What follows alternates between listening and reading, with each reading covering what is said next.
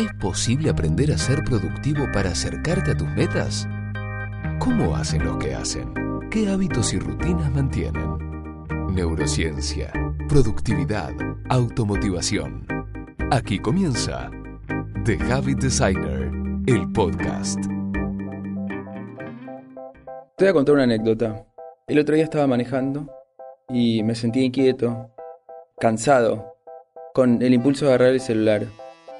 Estoy convencido de que usar el celular mientras manejo es un terrible riesgo. De hecho, no sé si es más peligroso mirar el celular mientras manejo que manejar ebrio. Entonces estaba manejando y sentí este impulso. Este impulso se llama, le dicen algunos urgencia, necesidad, le dicen otros abstinencia, craving, como quiera llamarlo, pero mi cerebro me pedía agarrar el celular. Y entonces, este, ¿sabes lo que hice? Cuando tu cerebro necesita hacer algo, en particular la forma de ganarle a esa necesidad, esa urgencia, ese impulso, es hacer otra cosa interesante. Es decir, ocuparte. Porque inhibir es una pésima estrategia. Inhibir significa frenar tu cuerpo para que no haga esa acción que necesita hacer. Y la inhibición es una función del cerebro que se agota. Puede durar unos segundos, unos minutos, pero si después de eso no viene otra estrategia, se va a agotar esa función y cuando se agote viene ahí el atracón de la conducta, es decir, voy a quedarme dos horas mirando el celular. Entonces, ¿qué hice? Puse un podcast y me puse a conversar virtualmente con esas personas. Yo soy un gran seguidor de un podcast que se llama, no me acuerdo ahora cómo se llama. Sí me acuerdo de, de la anfitriona, es Ginger Campbell, que es un podcast sobre neurociencias, una genia, una mujer grande, hace 10 años que lo hace el podcast, una de las pioneras, entrevista a investigadores que normalmente tienen necesidad de ser entrevistados porque escribieron un libro. Ella lee el libro completo y después arma la entrevista. No puedo evitar sumergirme en esa entrevista y sentir que yo estoy conversando con esas personas y tengo pensamientos de palabras en donde les opino y les digo estoy de acuerdo, qué buena idea, no estoy de acuerdo. Ah, mira, eso es algo nuevo. Y cuando pasa el primer ratito, que es el ratito de la urgencia, del malestar, y me aguanto, mi cerebro pasa a otro modo, que es el modo escucha podcast, escucha una entrevista de un tema que te parece interesante e innovador, y mi cerebro y mi cuerpo se calman. Y me olvido de que está el celular ahí, y sigo manejando con la atención suficiente para poder anticipar lo que puede ocurrir mientras manejo, y al mismo tiempo aprendiendo de la entrevista que escucho. Es mi compañía.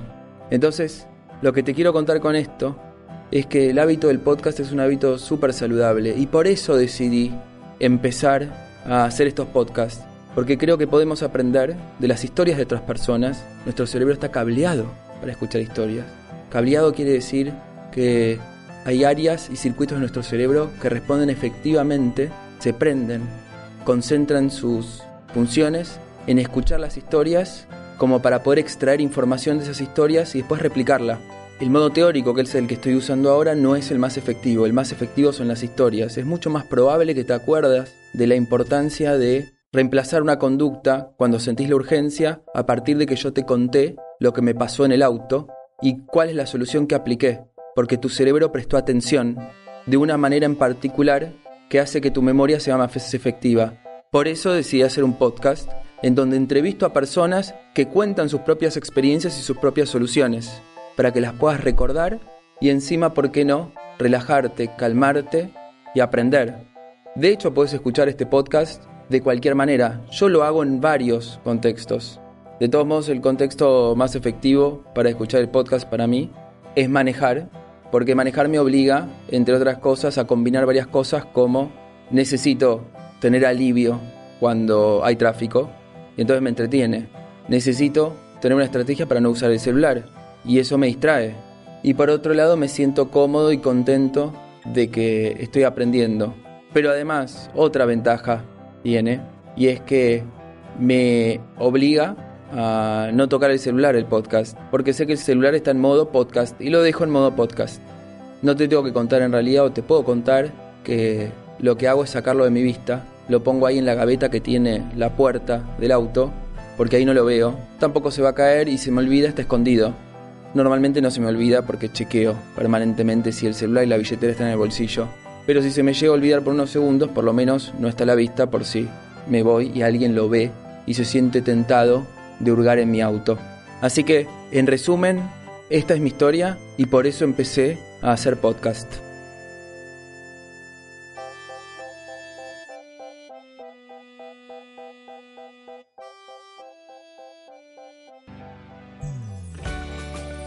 Gracias por habernos escuchado. Este podcast fue producido por Gabriel Brenner y Leto Dugatkin. Podés contratar a Gabriel para charlas inspiracionales, workshops o sesiones de coaching personalizadas. Visita su web gabrielbrenner.com, donde vas a encontrar más información acerca de cada una de las entrevistas y artículos. Suscríbete para no perderte ninguna novedad. Si disfrutaste la entrevista o la encontraste útil para mejorar tu calidad de vida, es muy valioso que dejes tus comentarios en el post de la web, nos des una opinión en tu plataforma de podcast preferida o simplemente recomendarnos a algún amigo que le pueda gustar.